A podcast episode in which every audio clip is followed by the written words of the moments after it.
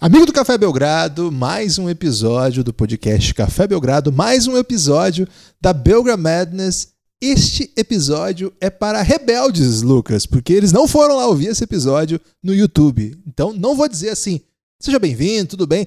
Devo começar já dizendo, estou chateado com você que não foi lá no YouTube. E aí, Lucas, como estamos? Olá, Guilherme. Olá, amigos e amigas do Café Belgrado. Você não deve começar o episódio dessa maneira, Guilherme, porque Já comecei. provavelmente quem clicou primeiro para ouvir esse episódio aqui é justamente aquele que foi. E aí ele não merece essas palavras duras, Guilherme. Ele merece obrigado a você que foi escutar lá no YouTube, aproximando o Guilherme do grande sonho dele, que é ser o Felipe Neto do basquete. E Desisti já. já desistiu?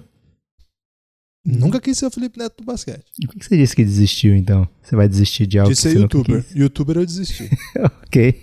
É, então, obrigado você que foi lá e que tá aqui. E para isso a gente vai trocar algumas palavras bobas aí para justificar o seu clique, né? Ah, O seu acesso e dizer para aquele que não foi ouvir lá no YouTube que você vacilou. Você perdeu a chance aí de acompanhar o Belgram Madness na sua essência, né, Guilherme? Aquele joguinho que não foi transmitido na TV e que passou só lá, ao vivo, só naquele lugarzinho assim exótico, você não viu, você perdeu porque você ficou vendo Silvio Santos em casa. É, Lucas, isso aí é. Me lembrei daquela canção lá dos Morenos, né? É, eu não dei valor, não me dediquei ao meu grande amor, como eu vacilei, estou doente de saudade. Você gosta dessa? Como é que não gosta, Guilherme? É Poema demais, né? e pagode, é tudo demais. junto. Eu aprendi. Essa é demais, cara. Caramba. Espero que aprenda de verdade, Guilherme. Espero que esse pessoal não aprenda. vale nada. E da próxima vez que a gente lançar um Noite episódio exclusivo no farra, YouTube, Madrugada. consiga. Eles tenham a decência de ajudar o Guilherme no grande projeto dele. Agora, Guilherme, aproveitando que estamos aqui, tenho que mandar palavras duras para a organização da NBA. Ok, tá merecendo. Sempre tá merecendo, né? Aliás, é, da última vez que a gente gravou um preview aí sobre o que as coisas. como as coisas seriam desenvolvidas para o retorno da NBA, muita coisa aconteceu. Há um movimento liderado pelo Kyrie de jogadores. A gente não sabe exatamente em que pé que isso está nos bastidores de fato. Evidentemente, a gente só sabe aquilo que vaza.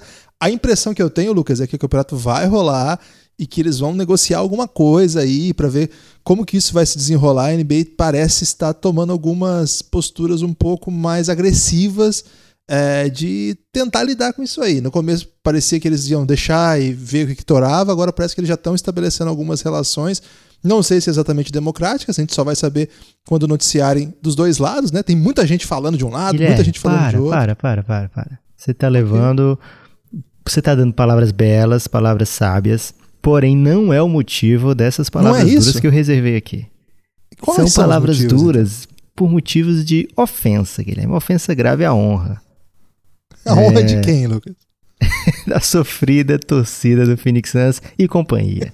Por a exemplo, torcida do Suns tem honra para ser ofendida? Assim? Que isso, cara. Olha você. A torcida do Phoenix Suns, Guilherme, recentemente liderou um comeback aí e a Alana Bros vai ser obrigada a escrever sobre o Phoenix Suns, porque ela foi cair na besteira de fazer um enquete no Twitter, sabendo que a torcida do Phoenix Suns conseguiu inclusive a décima lata da Nescau pelo décima? É, lá décima, né? Grande conquista. É, e aí ela foi sobre quem eu devo escrever, colocou várias equipes, o Suns estava em último, e a remontada aconteceu com o apoio de sempre do perfil Phoenix Suns Brasil, que é maravilhoso, do Ian. Grande abraço para ele. Porém, o motivo aqui das minhas palavras duras, porque isso tudo que você falou, Guilherme, falou com muita propriedade, é muito ainda travado nos bastidores. A gente viu que a NBA já se ofereceu para abrir sua plataforma para os jogadores usarem como quiserem, né? Para dar vez e voz muito diferente do que outras ligas americanas fazem na questão do racismo, que eles tentam empurrar para baixo do tapete. A NBA é liderada principalmente por jogadores negros, quase integralmente, e sabe que para rolar o campeonato, para rolar, inclusive, questão de humanidade, né? Para ter um, um, um serviço que eles podem prestar à sociedade, eles precisam sim abrir a voz e ajudar a abrir a mente das pessoas mais retrógradas. Independente disso, Guilherme, eles não tinham que fazer o que, O que, que fizeram. eles né? fizeram, afinal? Porque eles separaram- de- desse- A NBA já decidiu onde cada time vai ficar. E aí, o que, que eles fizeram? Eles fizeram, olha, nesse hotel cinco estrelas aqui vai ficar os times de melhor campanha até agora, Lakers, Clippers, Milwaukee Bucks, etc. É, e esses times vão jogar entre si numa mini pré-temporada é, antes de começar, né? A temporada está prevista para começar 30 de julho, 31, e eles jogariam entre 22 e 29, três amistosos cada time dentro desse hotel. Os times medianos aí dessa, dessa turma vão ficar em tal hotel, né? E aí ficam lá os outros times, né, sei lá, do nono ao décimo quinto. E reservaram um cantinho lá para o Phoenix Suns, Kings e demais times, Washington Wizards, demais situação. Barracas, praticamente, que colocaram lá. Cara, é Yacht Club. Yacht Club tem é hostel, é hostel. Separaram um puxadinho Caramba. um para Airbnb. o time do Phoenix Suns Vão jogar numa quadra aberta, provavelmente. Não sei se tem, se tem redinha na tabela, onde eles vão fazer esses amistosos. Mas estou profundamente magoado com a NBA. Queremos tratamento igualitário, Guilherme. Não é que o Suns tenha é, alguma alguma força aí de relevância para ficar bravo, Lucas. Já tá fazendo hora extra na competição. Teve time que, teve time aí que foi. É foi e complicado porque é, quando a gente fez aquela previsão, né, a gente viu maneiras boas aí do Suns ser campeão, da maneira que ficou apenas o nono lugar fazendo o play-in, ficou mais difícil para o Phoenix Suns agora conquistar esse é. título, ainda mais que a Libre fora da temporada, então depois dessa, né, depois dessa última... Dormindo em barraca ainda, né, Lucas? É, depois desse, depois desse, além da queda ao coice que a NBA proporcionou, realmente a temporada do Phoenix Suns se encaminha aí para algo não diga trágico, mas para algo não belo para esse fim de temporada.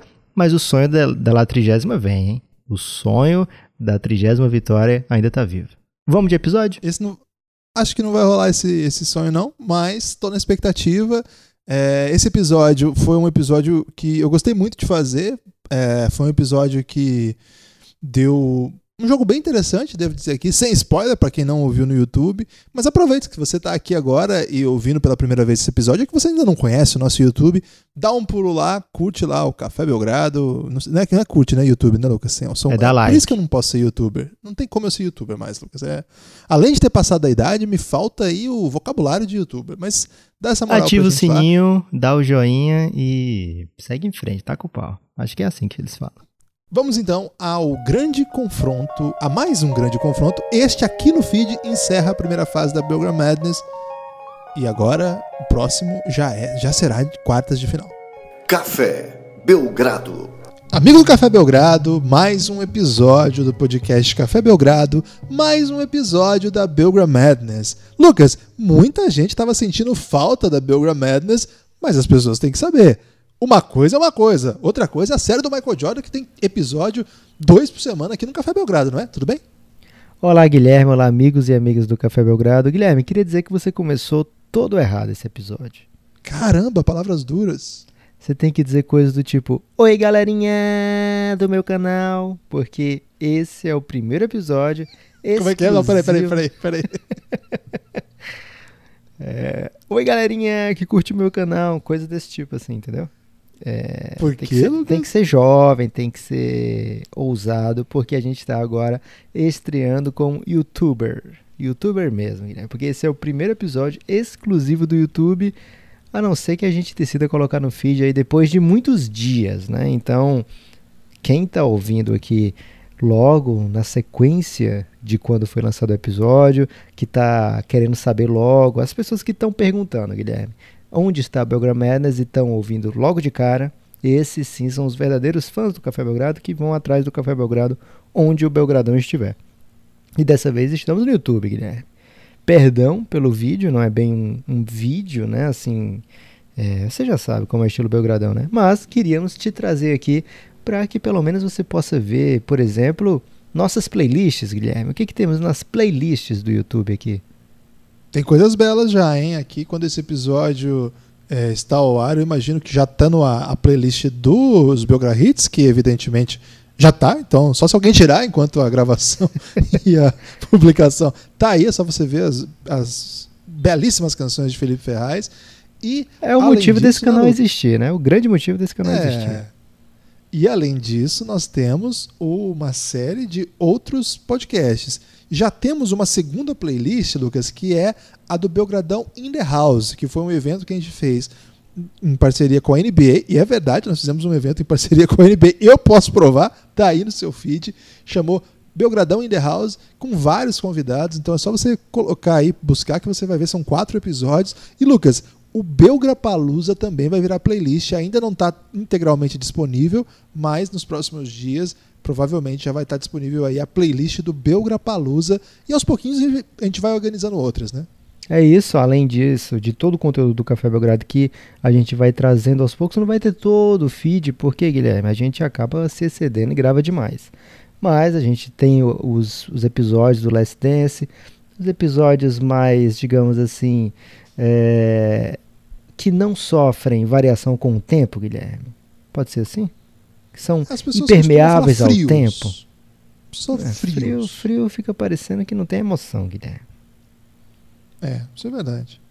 Então, os episódios que são intocados pelo tempo, a gente vai tentar trazer para cá. Organizar perenes. Os episódios perenes. Belo, Guilherme. O, a gente vai tentar organizar em playlists, porque ficamos sabendo, Guilherme, e recebemos é, analytics, que o jovem gosta de playlist. Gosta de, de, que as pessoas digam: olha, escuta isso aqui. Porque o jovem não tem mais tempo de procurar as coisas, Guilherme. Então ele vai colocando na playlist. Estamos trazendo episódios do Elástico Mental, que tem essa mania de, de ser perene também, de ser é, imodificável. não interessa se a pessoa assistiu o filme hoje ou amanhã, o que interessa é que o filme está aí, Guilherme. É, então, tem elástico mental, tem pingado chegando. Esse talvez mude com o tempo. É melhor você ouvir logo. Porque o pingado tá. Cara, o pingado não sei nem explicar como é que, o que é que tá acontecendo com o pingado. Mas só posso dizer assim: escuta o pingado.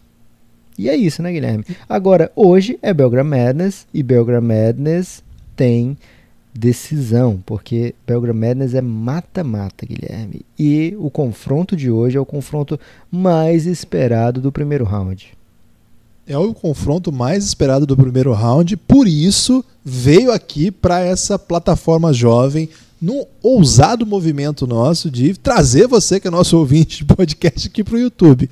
Além disso, tentar conquistar essa juventude brasileira que fica aqui vagando, Lucas, entre vídeos dos mais polêmicos, alguns de bom nível, outros nem tanto.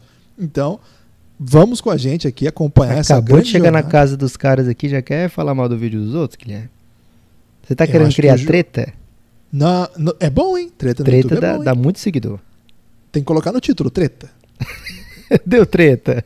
É. Será que, que o Condzilla coloca isso no YouTube? Condzilla, o Condzilla e o Bolívia dos Desimpedidos eles são os reis do YouTube, Lucas. É certeza que nos primeiros tinha treta. E depois eles, quando eles chegam no certo patamar, tira a treta. O grande sucesso é a treta e a máscara do, do Bolívia. E fazer desafios, Guilherme. Você pode fazer de repente um suco misturando meia e leite. Acho que é, o YouTube já passou dessa fase, Lucas. Que pena, Guilherme. Tava Você sabe que meu sobrinho ele assiste muito YouTube, então tô na esperança de um dia ele clicar na gente. Ele é um grande fã de canais de. Acho que eu já falei isso aqui até, de escapamentos, né? Ele assiste muito o canal de pessoal que muda moto. e ele tem 5 anos. Deu treta, fui mudar escapamento e vejo o que aconteceu. Exatamente. Muito bom, Guilherme. O confronto é 2007 contra 2009 e no Belgram Ranking, Guilherme, que é o Power Ranking aí do Belgram Madness, feito pelos ouvintes, na verdade, sem eles saberem, né? Porque eles simplesmente votaram, apostaram em quem ia passar de fase, etc.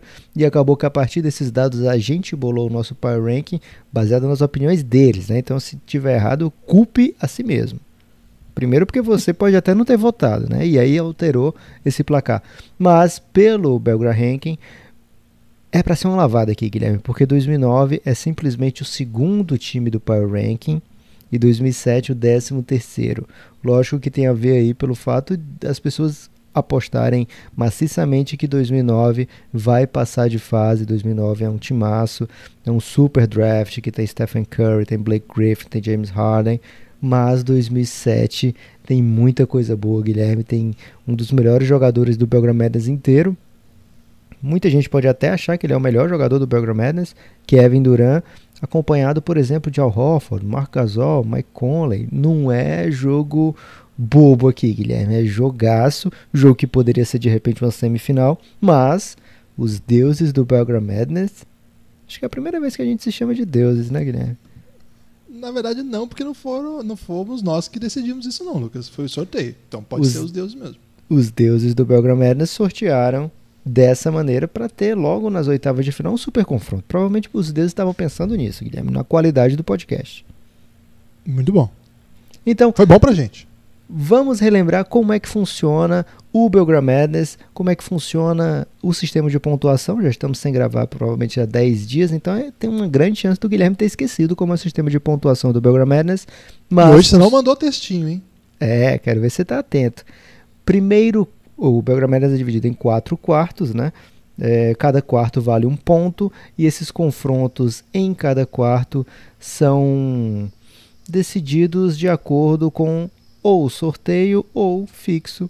Você que está acompanhando o Belgram Madness já sabe como é isso. O primeiro e o terceiro quarto é, é baseado numa skill, o primeiro quarto, né, é baseado numa skill individual de análise subjetiva por nossa parte. Né? Então eu e o Guilherme veremos qual, é, qual foi essa skill sorteada, vamos eleger o representante da classe de cada draft e aí fazer um confronto, Guilherme, um X1 entre esses dois, baseados, hein? baseado naquela skill sorteada pela galera lá do Giannis, o grupo do Telegram do Café Belgrado. O segundo quarto, Guilherme, você lembra como é? O segundo quarto é o quarto chamado estático, né, Lucas? As- ah, os critérios se mantiveram e isso significa o quê? Que nós vamos avaliar apenas números objetivos. A gente vai somar, não é nem uma avaliação, né, Lucas? A gente só vai fazer a averiguação, acho que é o termo mais adequado. Quantos All-Stars cada uma dessa classe. O que é All-Stars? É quantas participações dos jogadores de cada classe é, são contabilizadas em jogo das estrelas da NBA. Quando? Em toda a carreira deles? Não. Nos seus quatro primeiros anos de NBA. Por que isso? Porque como essa competição vai até o ano de 2015, a gente prejudicaria as classes mais jovens se o critério não fosse este de quatro anos para contabilizar quantas participações foram possíveis no limite de cada uma dessas classes. Como a 2015 só teria quatro para contar, o limite foi esse, e é isso que a gente tem aqui avaliar os números objetivos, as quatro primeiras, é, as os quatro primeiros anos das classes aqui, a participação delas em All-Star Game. Errei, Lucas, ou fui bem?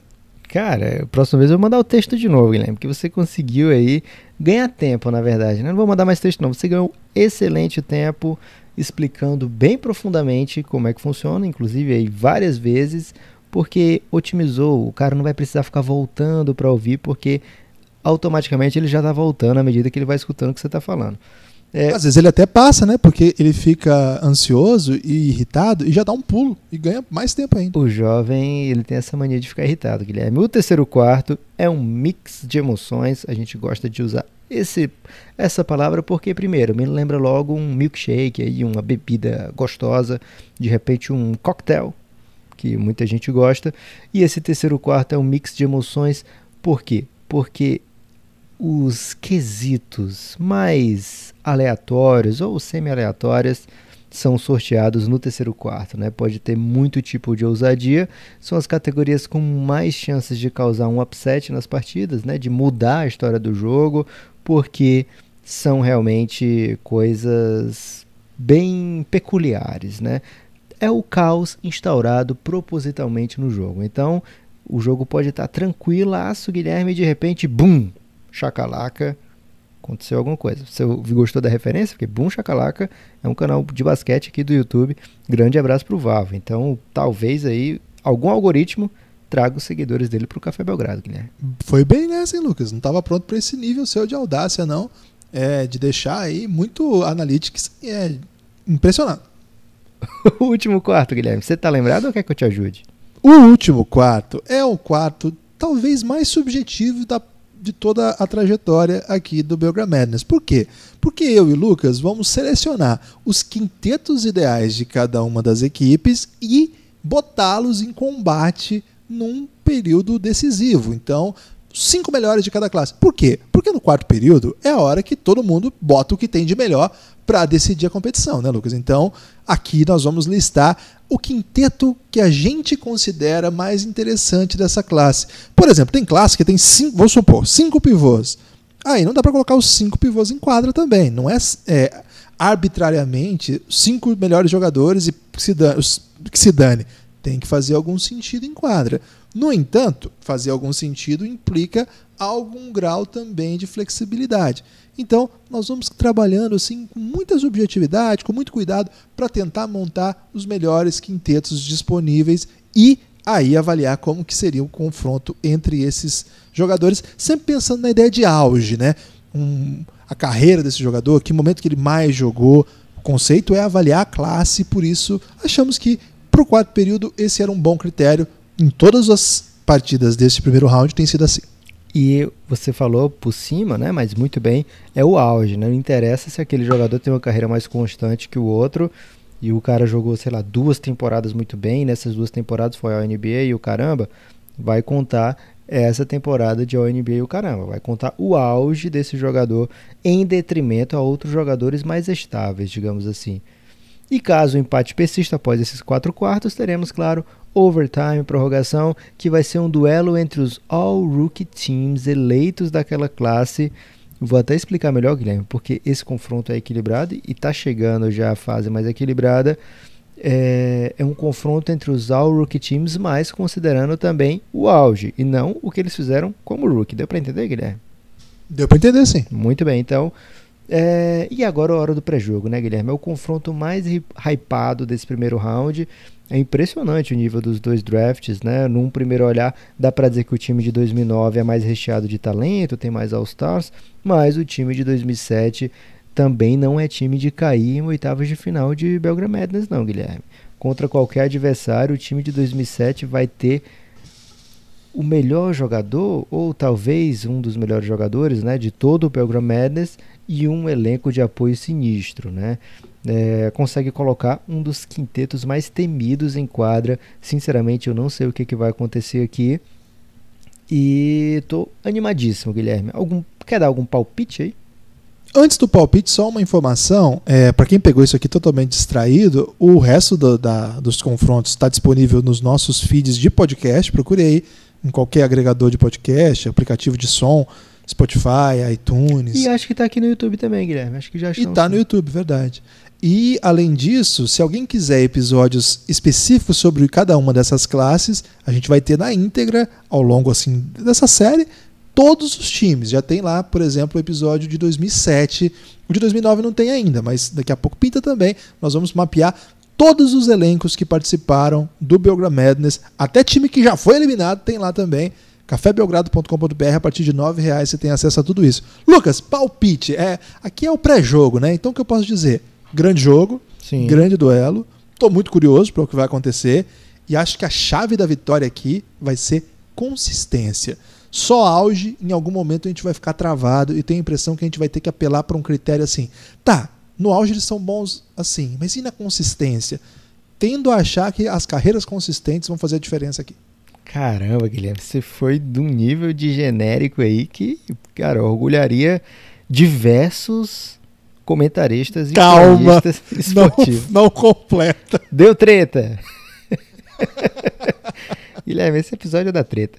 O, pro primeiro quarto, Guilherme, a gente chamou a ajuda lá dos queridos, queridíssimos participantes do Giannis, inclusive... As melhores pessoas do Brasil, né? Inclusive, quero mandar um abraço especial para Bruno Galiza.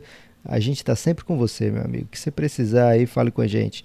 É, que está lá no Giannis, grande abraço para ele. Mas quem sorteou no Giannis dessa semana foi Rico de la Torre, um dos maiores baianos, Guilherme. Oh, o Rico de la Torre, ele já passou vários baianos célebres aí e nesse momento ele está ali junto com Raul e Caetano, Lucas. Ok, tudo bem. Entre os homens, né? Sim, baianos. Se colocar baiana, Sim, aí ele Se baiana, Carlinha disparada. É, Tem Ivete também, né? É complicado. É, então, para o primeiro quarto, ele sorteou sem saber o que estava sorteando. Ele sorteou, Guilherme, uma das categorias, cara, que mais dá o que falar, porque a gente já tem que explicar o que é, né? melhor slasher. Olha só o que, que o Rico aprontou, né? Melhor slasher. O que é o slasher, Guilherme, no basquete? Por favor. Slasher é aquele que corta, né? A gente geralmente usa esse termo para o jogador de, da posição 2, posição 3, mas que tem uma grande explosão, capaz na primeira passada superar o defensor por conta de sua qualidade mesmo de infiltração, Lucas. Tipo um Manu Ginobili. Ele é o slasher, meu slasher preferido.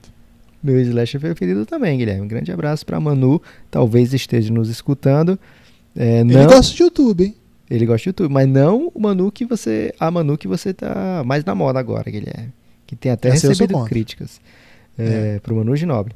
É, então, melhor slasher e o que que o, como é que a gente quantifica, né? Como é que a gente olha? Lembrando que é uma análise subjetiva, primeiro quarto, vai do nosso gosto individual, mas um jeito de, de ver se o, é, se o jogo do jogador se apresenta realmente como um excelente slasher é ver a pontuação dele no próximo ao aro, né, em bandejas, em dunks, ver a sua capacidade de fazer o kick out, né? Porque você é, invade o garrafão e aí a marcação costuma dobrar no jogador que invade o garrafão, porque ele está sendo uma ameaça muito clara à cesta e acaba abrindo espaço para chutadores no perímetro ou ver o número de faltas que aquele jogador sofre.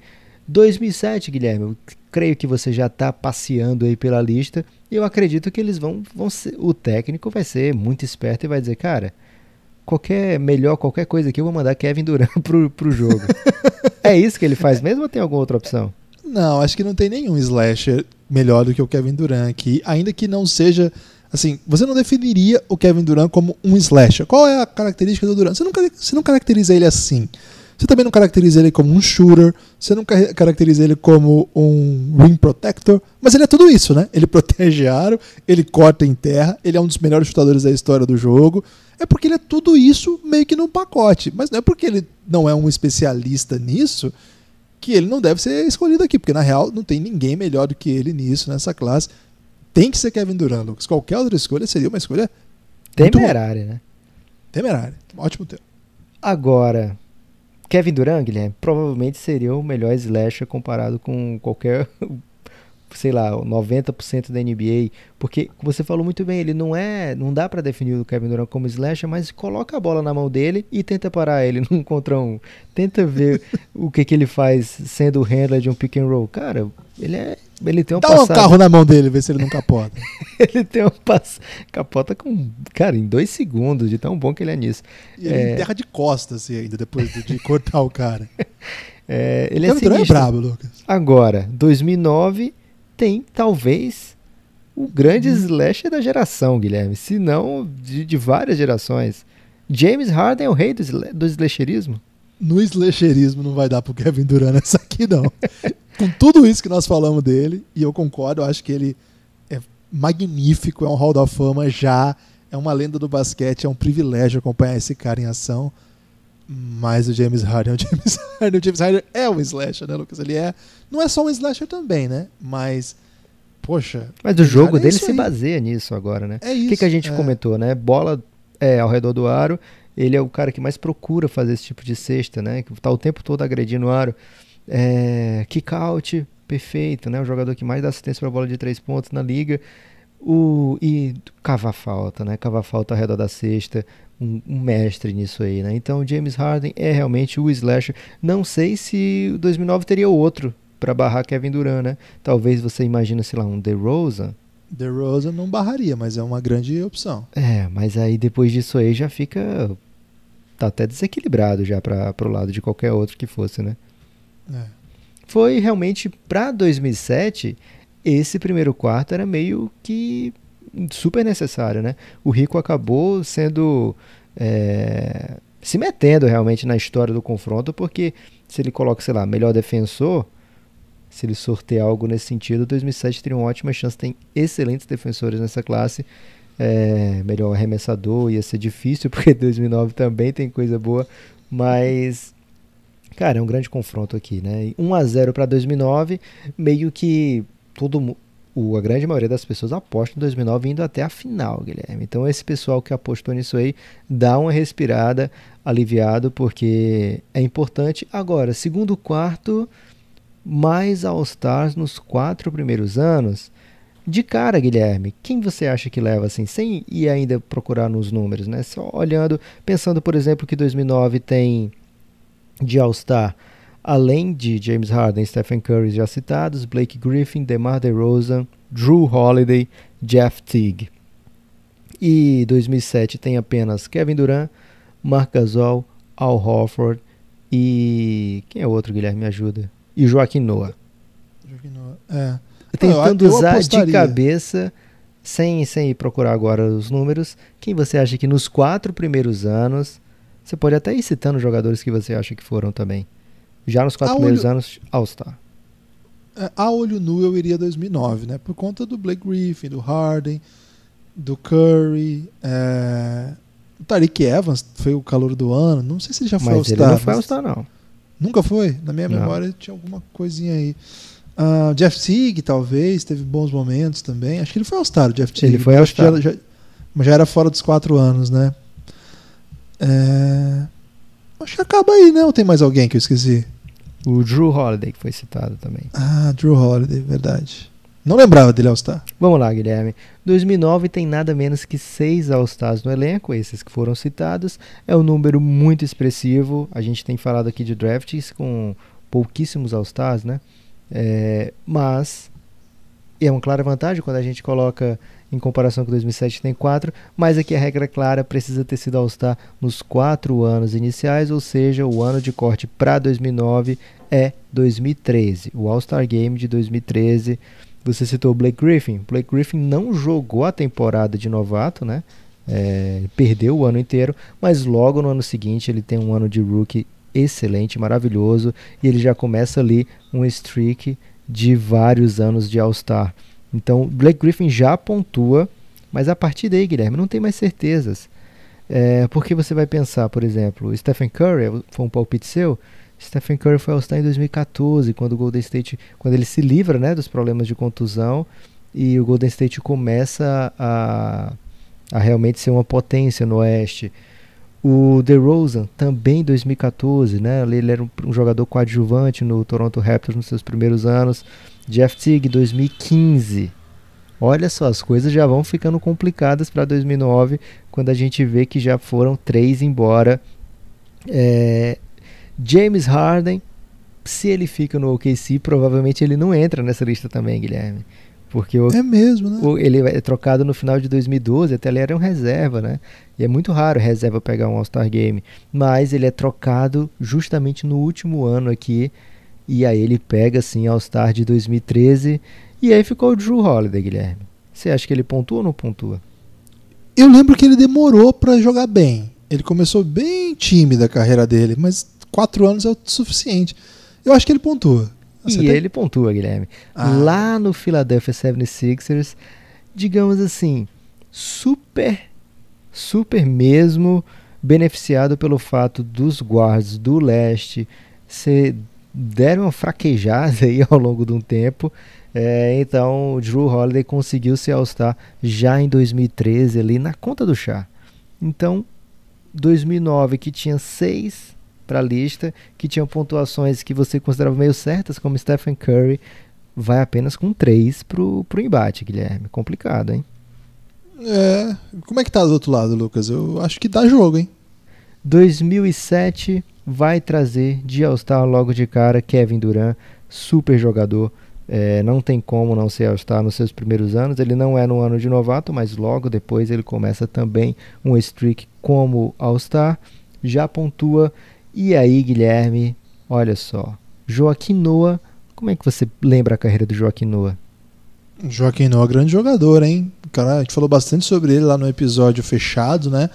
Teve uma carreira bem legal, já chegou da Universidade de Flórida com certo protagonismo, assim, né? Porque ele era, era campeão.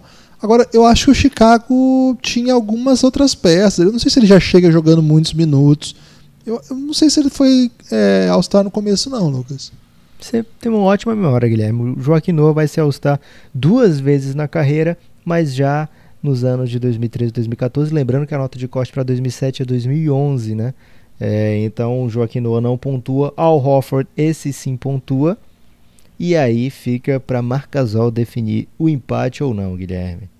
Marcasol, ele tem um pequeno porém, né? Marcasol, ele é escolhido no draft de 2007 e no seu quarto ano de NBA ele vai para o All-Star Game.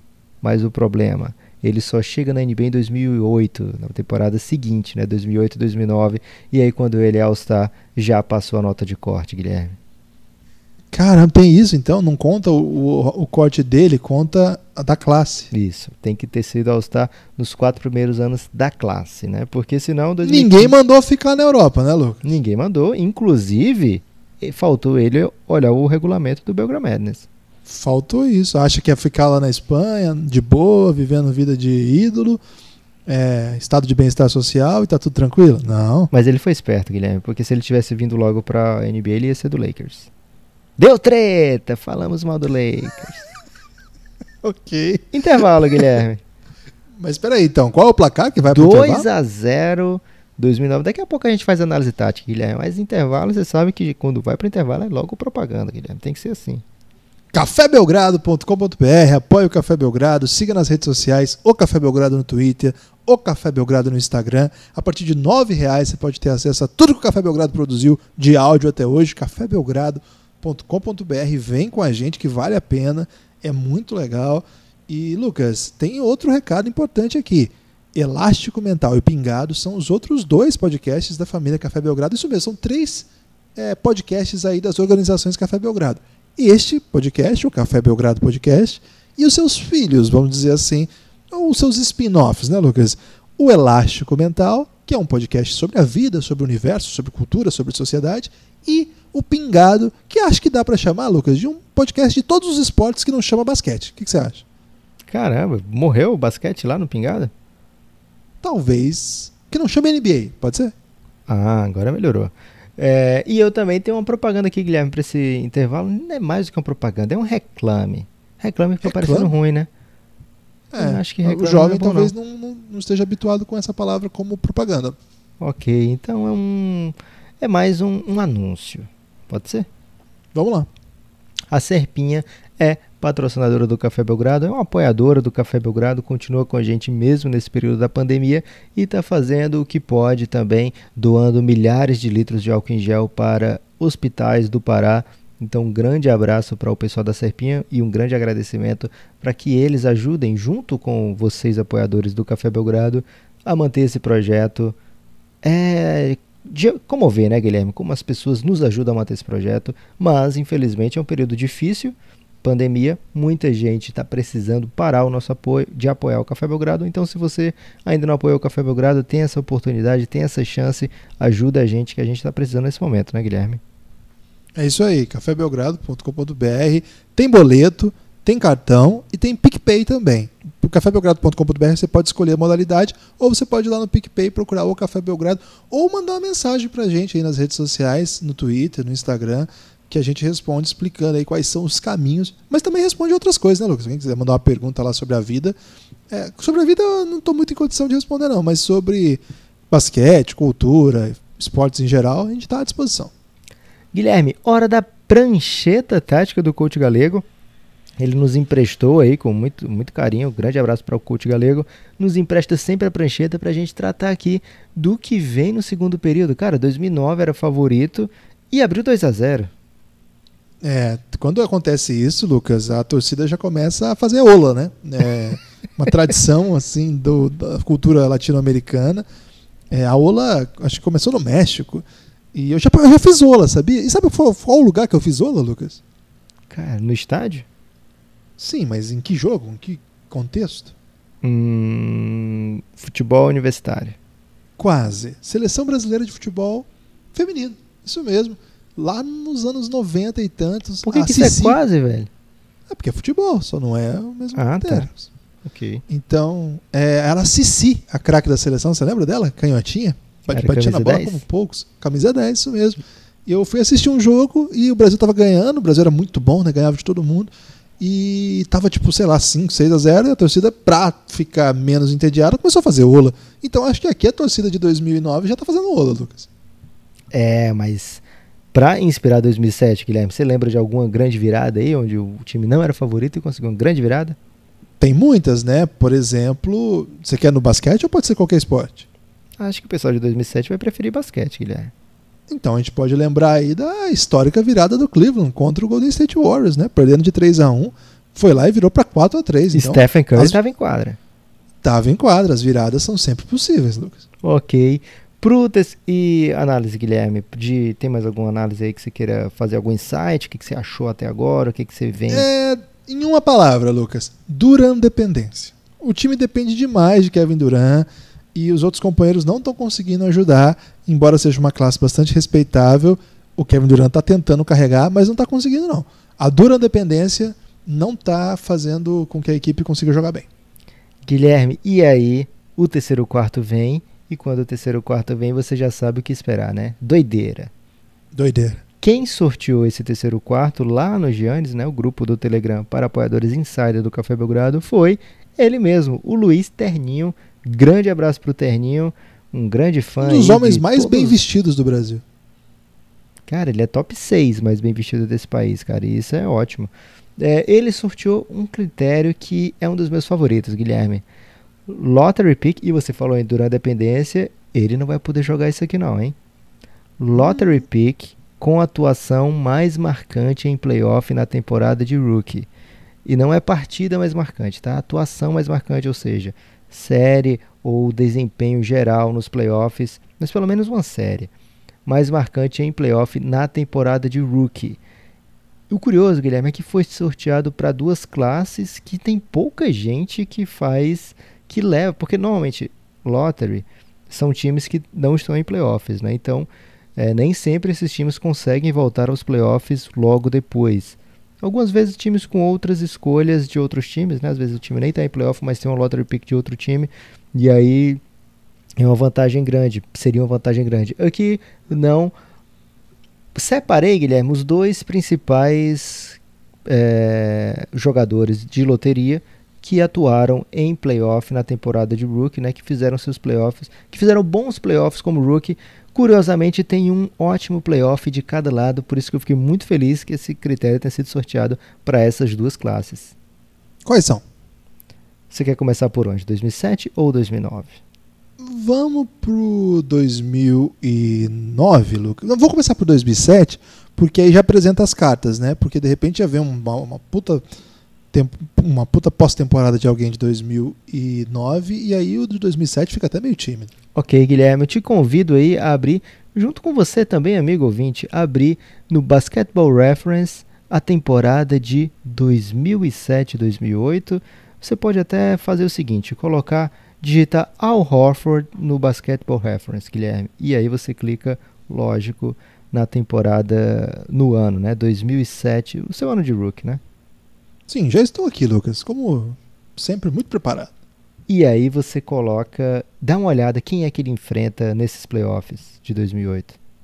Esse, essa temporada do, do Al Horford. Aliás, é até legal contar a história do Al Horford também, né, Lucas? A gente falou rapidamente, a gente falou bastante disso lá na, na série. Como é que fala? No, nos episódios fechados, né? Belgram episódios... Madness Classes. Foi o nome que você Isso, deu. Lá, ou BMC. Lá no Belgram Madness Classes, ou o BMC, a gente fala bastante sobre isso, porque a gente conta as histórias de cada um dos jogadores, né? De cada um dos jogadores não, mas de cada uma das classes. E no meio das histórias a gente tenta situar o que aconteceu em cada classe. De verdade, se você gosta de draft, gosta de NBA, apoia o Café Belgrado, cafébelgrado.com.br. Fica aí o convite. Agora, Lucas, a gente falou bastante lá do fato do Horford vir de uma equipe que era muito muito vitoriosa na, na NCAA e por isso ele era considerado, assim como o Joaquim Noah, eles faziam uma dupla lá, jogador pronto, assim, não pronto para ser super estrela da NBA, mas pronto para contribuir. Então, chegar nos playoffs de 2008 e já sair de largada enfrentando a potência que eles enfrentaram do Boston Celtics, certamente deve ter sido uma baita experiência para um rookie, né? E ele fala recentemente, na preparação para esse podcast, eu li ele falando sobre os playoffs de 2007 e 2008, porque na época que ele deu essa entrevista, ele estava no Boston Celtics e ele fala como aquela série é definidora para a carreira dele, né? Ele está pegando o time do Boston Celtics que, que seria o campeão, Guilherme, daquela temporada. era o primeiro colocado da NBA, melhor campanha da NBA, então não era pouca coisa. O Hofford veio com o Atlanta Hawks com a oitava campanha do leste. Isso aí a gente pode dizer que é pouca coisa, né? Normalmente o oitavo lugar do leste não tem uma campanha tão poderosa, né? Então o que, que se esperava numa, num, num confronto como esse? Uma grande varrida. E o que, que aconteceu? Uma série de sete jogos onde Al Horford marcou Kevin Garnett, Guilherme, que estava, se talvez não é o seu prime, prime, prime da vida, mas é uma das melhores temporadas de Kevin Garnett e Al Horford representa. Tem jogo dele de 20 pontos e 10 rebotes, tem a maioria dos jogos ele manda um double-double, né? ele manda quatro double-doubles nessa série. É, o Atlanta Hawks não perde em casa, sempre vence em casa, só perde em Boston.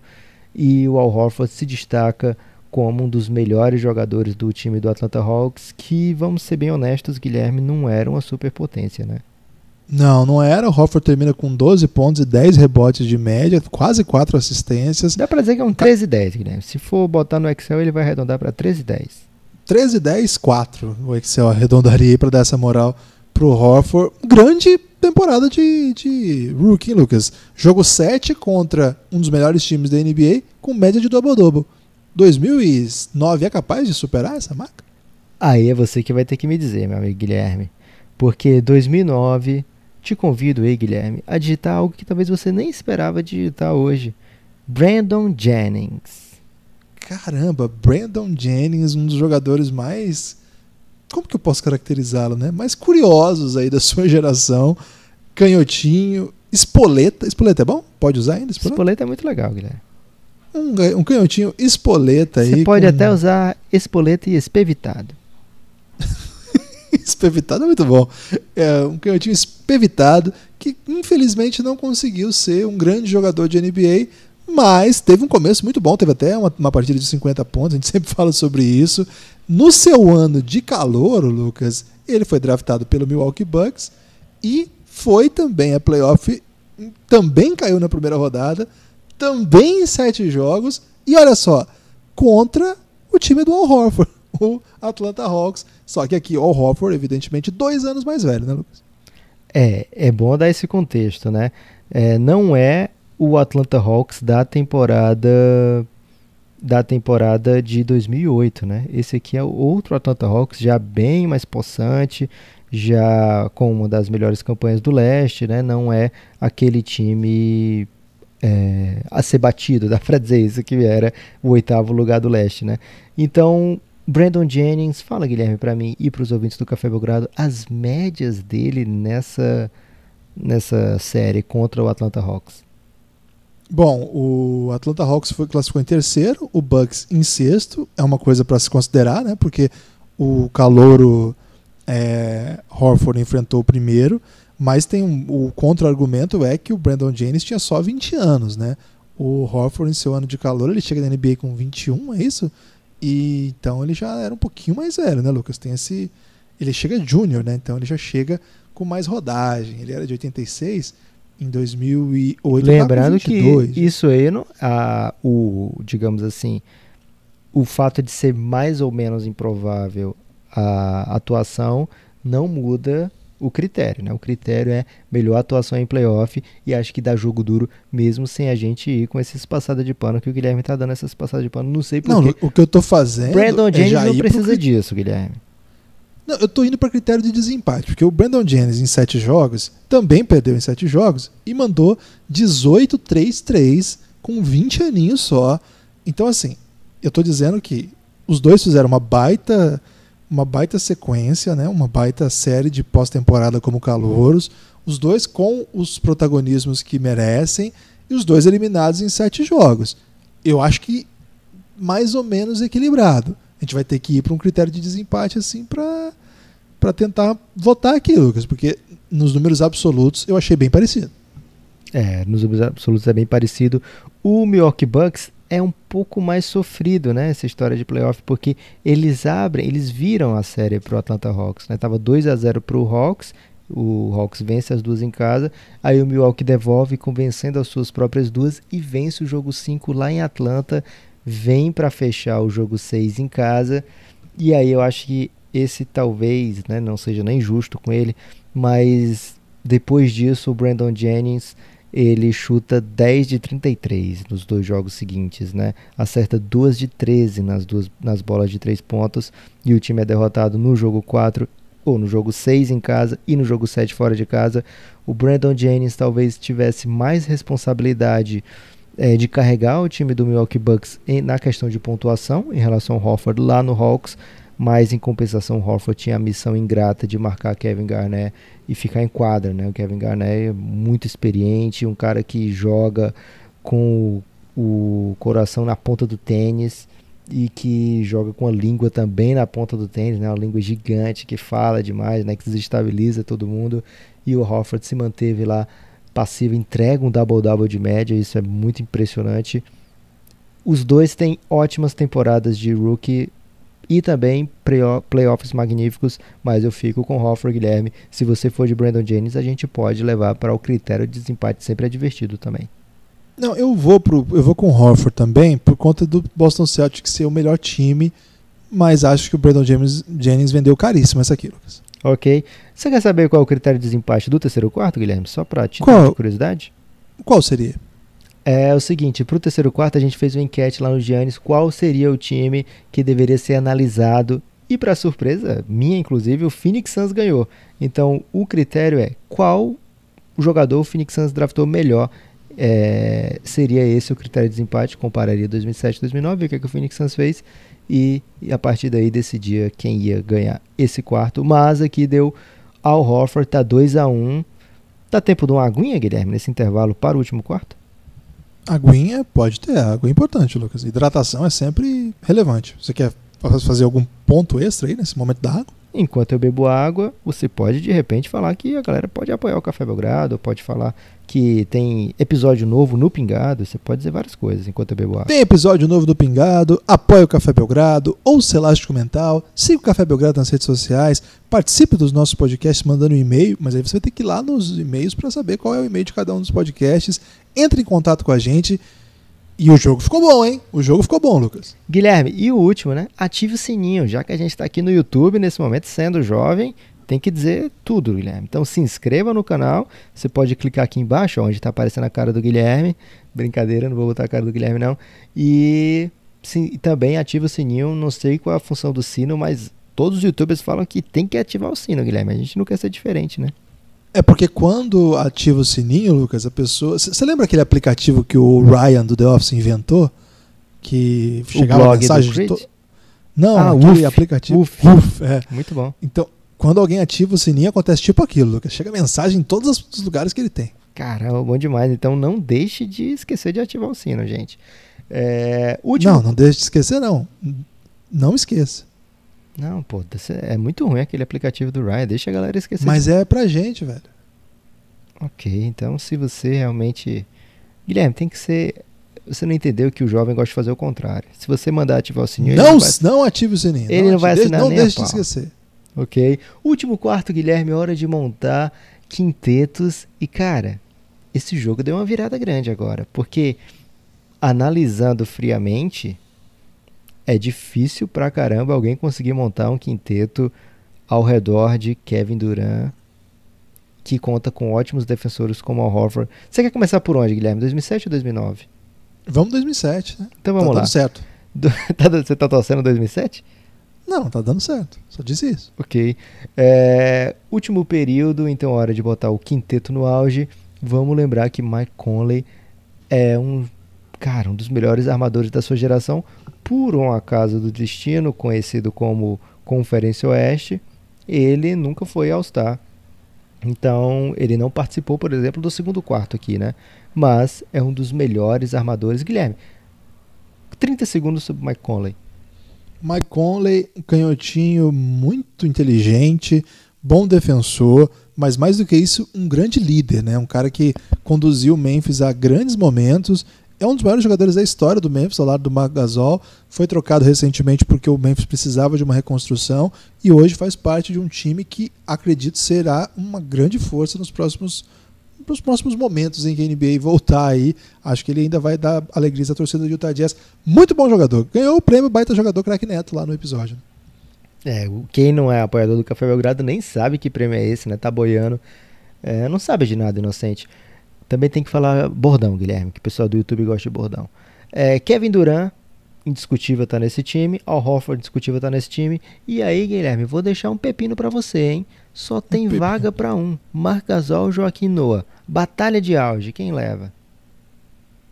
Margasol. Assim? Tranquilo? Não é tranquilo, mas acho que não, não é a vantagem não é long, é grande assim, né? Um não é muito melhor do que o outro. Mas as pessoas vão concordar que o Magasol tem mais a oferecer do que o Joaquim Noah. Dos dois lados da quadra, né? Ok, pode ser. O Joaquim Noah, em certo momento da NBA, ele da sua carreira, né, ele era um center assim espetacular demais, né, um dos melhores passadores entre os big men da liga. É, tinha, era o líder de assistências do, do Chicago Bulls em certo momento, né, uma temporada já sem Derrick Rose.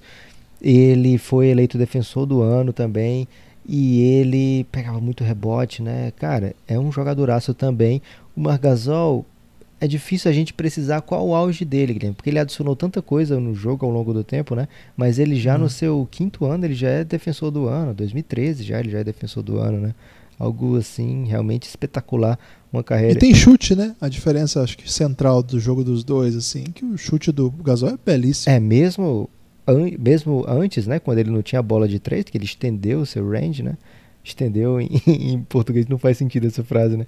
Ele ampliou o seu range é, mas mesmo sem a bola de três, ele já tinha chute, né? De, de média distância, de, é, de semi-longa distância. É realmente o, o, jogador a ser colocado aqui.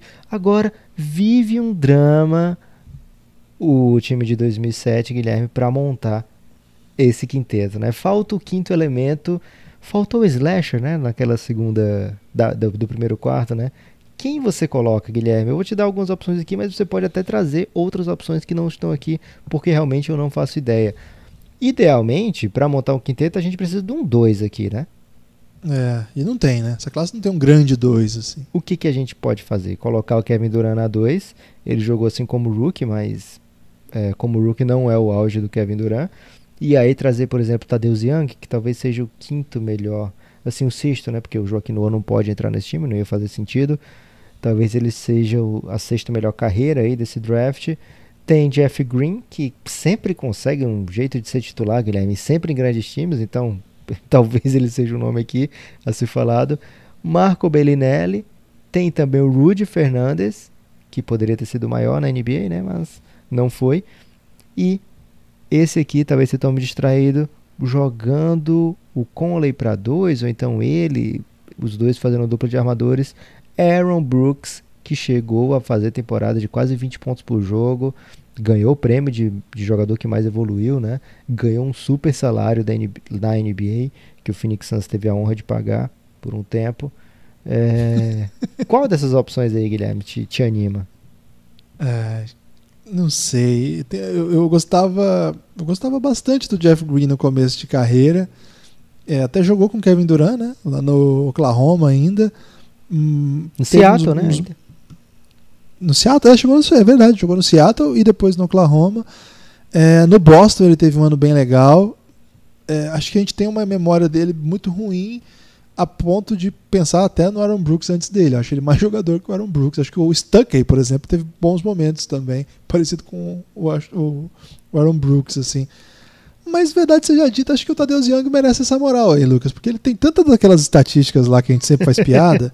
Guilherme, é um cara que um auge pode ser um jogo, porque se puder ser um jogo, a gente pode botar o Corey Brew aí, daquele jogo que ele fez 50 pontos.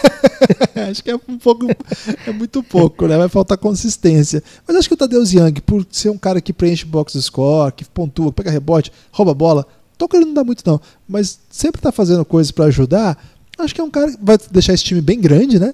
com Kevin Durant é, e o espaçamento vai ser muito bom, não. O Tadeu Young não é Quem um vai marcar o Harden, Guilherme? É, aí teria que pôr o Jeff Green, mas de qualquer maneira é, um, é uma, uma deficiência séria esse time tem. Eu vou te oferecer um auge aqui que talvez não seja super grande, mas talvez faça sentido para compor o elenco, Guilherme. Hum. Aaron Aflalo. Pode ser, topo, mas É um Mas 3D que numa temporada, na temporada 2013-2014, marcou 18 pontos por jogo, com 42% na bola de 3. E defensor ele é, né? Tá, pode ser, então. Vamos com isso aí. Ficou digno, Guilherme. Vamos, vamos ser sinceros. Aaron Aflalo não, não vai incomodar. Ele vai jogar pouco tempo, né? Na verdade, vai jogar. talvez jogue só esse último quarto. Agora, 2009. Vamos fechar aqui, ó. Mike Conley, Aaron Afalo, Kevin Durant, Al Horford e Magasol. Timaço. Timaço. Independente aí do, do quinto elemento, esses quatro aí são muito duros de ser batido, cara. É, agora, 2009, tem um time recheado de All-Star, repleto de All-Star. Tem muito jogador que não vai entrar nesse time, que poderia ser um jogadoraço em outros times, né? Em outros drafts certamente entrariam. Rick Rubio não vai ter chance de cheirar a quadra, né? No, no último quarto desse jogo, por exemplo. É, não sei nem se o Drew Holiday consegue, né? Jeff Teague que foi, que foi All-Star também é dificuldade. Vamos ver como é que monta esse time, Guilherme, porque tem seis All-Stars, mas não dá pra colocar, formar um time desse, né? Com, com os All-Stars, por exemplo. Não. Curry Harden é certeza, né? Curry Harden E aí pra jogar e Blake Griffin, certeza, também. Certeza, beleza. Pra, pra jogar na 3, ou jogar um DeRozan. desses caras pra 3, eu vou de Drew Holiday ou vou de DeRozan? DeRozan, DeRozan. DeRozan, então Holiday não tem como jogar, né? Nesse quarto. Não, ficou fora. Jeff Teague não tem como jogar. Sem chance. Ty Lawson, Brandon Jennings, ou seja, é uma classe cheia de armadores, né? E aí tem o Blake Griffin, que você pode dizer, ah, ele pode ser um center no small ball ou pode ser meu 4 e eu coloco um center, né? Cadê o outro big, Guilherme? Onde é que a gente acha outro big nessa classe? Cara, o, eu dou pra dizer que o melhor center dessa classe é um undrafted. Ai, ai, ai, hein? Você sabe quem é? Aaron Baines. Ele mesmo. eu acho que ele é o melhor center dessa classe, Lucas. Ele estava aqui na lista, era uma das sugestões, junto com o Taj Gibson. O Taj Gibson, ele tem os seus momentos também, mas, cara, estatisticamente o Aaron Baines é bem polêmico, né? Um polêmico pra bom ou pra ruim? Pra ruim, assim, pra ser o do quinteto ideal desse draft que todo mundo tá imaginando que vai estar na final do Belgrado Draft. O ideal aí, Madness, Lucas, era, era tentar achar alguém que quebrasse um galho em outra posição, mas não tem, né? O DeMar Carroll, de repente. Mas não é também, né? Eu Caído, Prefiro o Aaron né? Baines daí. Porque lembra que do outro lado vai ter o Hofford e o Marcasol. É, a gente nem citou, essa classe ainda tem o Pat Beverly, né, cara? Que seria titular em várias classes aí. É... É duro, Cara, é difícil, hein? Não É tem. difícil. Não tem jogador pra jogar nessa posição. É um drama pra montar. Por isso que você tá apelando aí pro Aaron Baines. Eu nem sei se é, é uma ideia que eu devo desprezar. Mas acho que o Taj Gibson talvez tenha tido um auge é, um pouco melhor, né? Naqueles anos de Chicago Bulls lá. É, ele teve temporada de 13 pontos por jogo, mas é pouco ainda, hein, Lucas? Pra meter num time desse. É, mas o. Baines é menos ainda. O que eles vão entregar é defesa, Guilherme. O que os dois podem entregar é toughness e defesa e torcer pra Stephen Curry e James Harden resolverem. É, acho que não vai dar pro, pro Aaron Baines, não. Acho que vamos de, de Taj Gibson mesmo. Não dá pra meter um super small ball, não? Drew Holiday, Stephen Curry, James Harden, DeRozan Blake Griffin e outro time que se vire pra acompanhar. Cara, na verdade, quando você tem um time assim, Lucas, você não tem que fazer doideira. Você tem que deixar assim, um time equilibrado para que as estrelas brilhem, né? Se você, você abrir muita guarda, você abre a possibilidade de um time que joga certinho, faça com que seu time que é mais talentoso pene, sabe? Eu acho meio doideira fazer isso. Ok. Então, me, me diga aí quem vai jogar. Bom lá, Stephen Curry, James Harden, DeMar DeRozan, Blake Griffin e Taj Gibson. Acho que é isso, Lucas. E agora, Guilherme, como é que a gente define um pepino desse? Porque é moleza quando a gente pega o time de 2008 e coloca pra jogar contra o de 2000. No último jogo a gente poupou jogadores, colocou reservas, Foi. deu pra é. fazer isso. Agora, como é que eu vou dizer? Porque assim, olhando, analisando com os meus olhos, eu quero dizer que esse time que tem Kevin Durant vai levar melhor nesse jogo, né? Um time mais equilibrado, é um time mais que tem defesa muito forte, né? Que meus jogadores, por exemplo, o Hofford, ele consegue se virar no perímetro, mas eu sei que o Curry vai entrar direto em pick and roll, tanto ele como o Harden com o Blake Griffin e vai ser muito difícil para os outros acompanharem, né? É, de maneira geral, eu acho que o time de 2007 tem uma vantagem histórica, digamos assim. Tem uma vantagem histórica, né? Se fosse um confronto assim, uma série, imagino que é, venceria, acabaria vencendo, né? Porque o potencial defensivo desse time é devastador, né? Mike Conley, Kevin Durant, Al Horford, Marc Gasol são quatro dos melhores defensores da liga nas suas posições, né? É, o que foi que fechou o elenco, Guilherme? Era um Aflalo ainda? Aflalo, é. Poxa, é um time muito duro na defesa, né? Muito, muito forte. Ofensivamente eu tenho o Duran que vai me resolver muita coisa. Al Hofford, Conley, Gasol, Aflalo, todos eles espaçam a quadra. Então fico meio, meio assim com Taj Gibson e Blake Griffin como uma dupla de pivôs, né? Minha dupla de bigs. Apesar de saber que Curry Harden é, é a dupla que é All NBA First Team da década, né? O que, que a gente faz, Guilherme, aqui para resolver? Cara, não tenho a menor ideia, na real, porque eu acho que o Curry e o Harden são jogadores lendários que mudaram a história do basquete. E eu não acho que esses caras perderiam um jogo. Mas do outro lado você tem Kevin Durant, né? E você tem um elenco bem montado ao redor do Kevin Durant. Eu acho que esse é o típico cenário que a gente tem que jogar pro critério de desempate. Critério de desempate do quarto quarto é demais, Guilherme, porque vai deixar muita gente capciosa. Esses jogadores eleitos, eleitos pro quinteto ideal, como rookie, qual, time, qual quinteto era melhor no seu ano de rookie? Ai, garoto, eu não lembro como é que foi o ano de rookie do Afalo. Vou pegar aqui agora.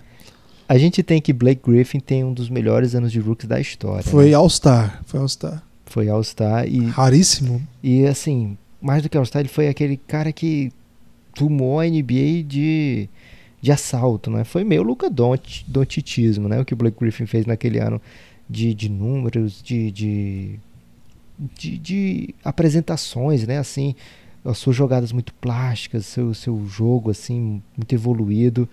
É, Blake Griffin acho que de todos os 10 aí é o que tem o melhor ano de rookie. Agora, James Harden não pega primeiro time, né?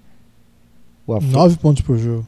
O Aflalo foi bem zoado como rookie, né? Foi coisa de 3 pontos por jogo. É, foi, foi bem ruim. É, vamos lá de 2009, Guilherme, então. 2009 tem Blake Griffin, James... O ano de, de, do Curry foi bem legal, assim. Não foi explosivo, mas foi tipo 17 pontos por jogo. Bem interessante. É, ele tem um jogo no seu ano de rookie que já foi citado lá no Reinado, onde ele marca 50 pontos, mas o time dele, o time dele tem um jogador eliminado por faltas que continua jogando. Se você não conhece essa história ainda, tem que ouvir lá no Reinado, é, cafébelgrado.com.br se você não for é, apoiador ainda do Café Belgrado. The Rosen foi bem zoado também como rookie, né? Foi. E o Taj Gibson foi bem ok, assim, ele foi um dos melhores rookies, assim, de consistência, 9 pontos, quase 8 rebotes. Então você tem três bons jogadores aqui, três jogadores que entregariam legal, assim. Vamos ver o 2009? Tem um ótimo, 2007. né? Tem um ótimo e ficou um ótimo, dois bem bons. Não. Não, é um ótimo, um bem bom e um bom. Vamos trocar esse bem bom para meio ótimo? Ótimo, um meio ótimo um tolera tolerável, assim, e outros dois modestos. Ok. Nenhum sofrível, Porque, assim, né? O, o Harden teve nove pontos, o, o Taj Gibson também. Então dá pra dizer que um foi bom, outro ruim, né? Mas, assim, foi ali, mediano. E o DeRosa? Assim. Como é que foi o DeRosa estatisticamente? Não, não foi legal, não. Foi, foi um ano modesto também. Nessa linha aí de menos de 10 pontos por jogo, jogando ali bem discretamente, né? Para dar o número exato aqui, foram 8,6 pontos por jogo. E eu acho que, se eu não me engano, o aproveitamento dele era bem sofrível. É, ele chutou 25% de 3 pontos. Ok. É... 2007 a gente elegeu. Cara, se soubesse que ia cair para isso, a gente não tinha botado a Flalo, Guilherme. A Flalo. É, mas na vida é essa, a vida a é vida, dura. A vida é duríssima. Kevin Durant. Fodão. É, fora Blake Griffin, o melhor disparado, né? Desses 10. É, 20 pontos por jogo, animal. Não conseguiu tantas vitórias, mas o time do Sonics era bem zoado, né? É. É... Horford, que falamos bem dele já aqui hoje. O Horford foi bem sólido, assim, acho que é o terceiro melhor, assim. Dá para comparar com o do Curry, né, do Horford. Dá, dá, acho que até dá. É, Marcasol, Marcasol como rookie. O chegou da Europa, foi jogar no Memphis, já chegou fazendo coisas belas, assim, 12 pontos, 7 rebotes, bem sólido. Caramba. Melhor do que o Taj Gibson, um pouco acima do Taj Gibson. Caramba, velho, vai ficar difícil isso. E Mike Conley? Acho que ele vai ser a decisão, porque Mike Conley no seu ano de calor a gente tá vendo isso agora, que tempo real. Cara, jamais imaginei que esse jogo ia ser tão assim na. Nove pontos, quatro assistências, bem modesto também. Tá com cara de empate de novo. Eu tô, eu tô querendo dar pra 2007, 2009 isso aqui, Lucas. É porque tá, tá tão equilibrado assim, e pra prorrogação talvez seja complicado, né? Não, porque eu acho que o. Se você falar, ó, oh, James Harden, nove pontos por jogo, não é o ideal. Mas querendo ou não, né? Poxa, era um time forte, jogando em Oklahoma. ainda não era forte, é, não, meu amigo. Vamos, vamos ter Crescendo. O time crescendo. Okay. Mas ele foi muito assim, foi muito prolífico, jogava pouco, pontuava tudo isso. É fraco para quem a gente espera do Harden? É, mas, né? E cara, Curry e Blake Griffin, acho que tem um star power aqui de beleza nas coisas que eles fizeram que acaba dando essa vantagenzinha. Eu acho que a soma ali do, do Afalo com o Conley mal, acho que acabou dando essa vantagenzinha, Lucas. Eu acho que vai dar ganhar assim no... duro, mas eu acho que eu vou, eu vou aqui com quase um duplo. Se tivesse um terceiro critério de empate, eu pediria aqui, mas acho que é, é 2007. Vou de 2007. 103 a 102, placar final. Que jogo, hein, velho? Caramba, que jogaço. É, caso fosse para prorrogação, que a gente ainda está esperando essa primeira prorrogação, o critério é All Rookie Team e aí você vê com eles no auge, né? Por exemplo, 2007 ia levar pro, pro seu All Rookie Team nomes como Al Thornton, Guilherme. Complicado, né? 2007 é aí fica ruim. É, o time de 2009 estava preparado para prorrogação, Guilherme. Seria sinistro também. Darren Collinson, olha só o Darren Collinson que a gente mal citou, estava lá no primeiro time. Stephen Curry, Brandon Jennings, Tariq, Tariq Evans, Taj Gibson e Blake Griffin. Tem seis por causa daquela regra que o Blake Griffin só foi do All-Rookie Team do ano seguinte, então ele poderia entrar e tiraríamos um. Né? Provavelmente ficaria muito parecido com esse time de agora, que ficou o quinteto ideal, apenas com o Tyreek Evans saindo para James Harden, né? Basicamente é, é e o DeRozan, né? Ah, DeRozan, DeRozan verdade. É, então Tyreek Evans ficaria, ficaria Stephen Curry, Tyreek Evans, é, Taj Gibson, Blake. Ia ficar esquisitinho esse time. Ainda ia ter que escolher Não, mas, mas, Darren mas ou Brandon Jennings. O 2008 seria Duran, Al Hofford, Mark Gasol, porque o Mark Gasol também é naquele esquema né, do, do Blake Griffin do ano seguinte. Três aí ficariam. E aí Jeff Green e Al Thornton. Ele não teria chance de ter um sexto jogador porque Luiz Escola estava nesse time de 2008 de primeiro lugar, né? De primeiro time e ele não é jogador de 2000 dessa classe. É... Sinto que levaria também na prorrogação 2009. 2009 levaria, mas acho que bem apertado também, Lucas. Acho que tô tranquilo de ter passado 2009, é, mais tranquilo do que se tivesse passado 2007, mas que jogão, hein? E triste de eliminar Duran logo na primeira rodada. Porque ele vai fazer um fake pra nos xingar. Caramba, velho, eu não tinha pensado nisso. Deu treta, Kevin Durant faz fake e não dá like no vídeo do Café Belgrado. Então agora é hora da gente se humilhar, Guilherme. Pedir like. O que mais que a pessoa pede no YouTube? Like, sininho, é, deu treta, um abraço pros brother, é, collab, a galera faz collab aí, Lucas. É quando você vem, a pessoa do seu canal vai Tô no outro canal. chegando na collab, é isso? Pode ser também. Gostei. Forte abraço, Guilherme. Até a próxima.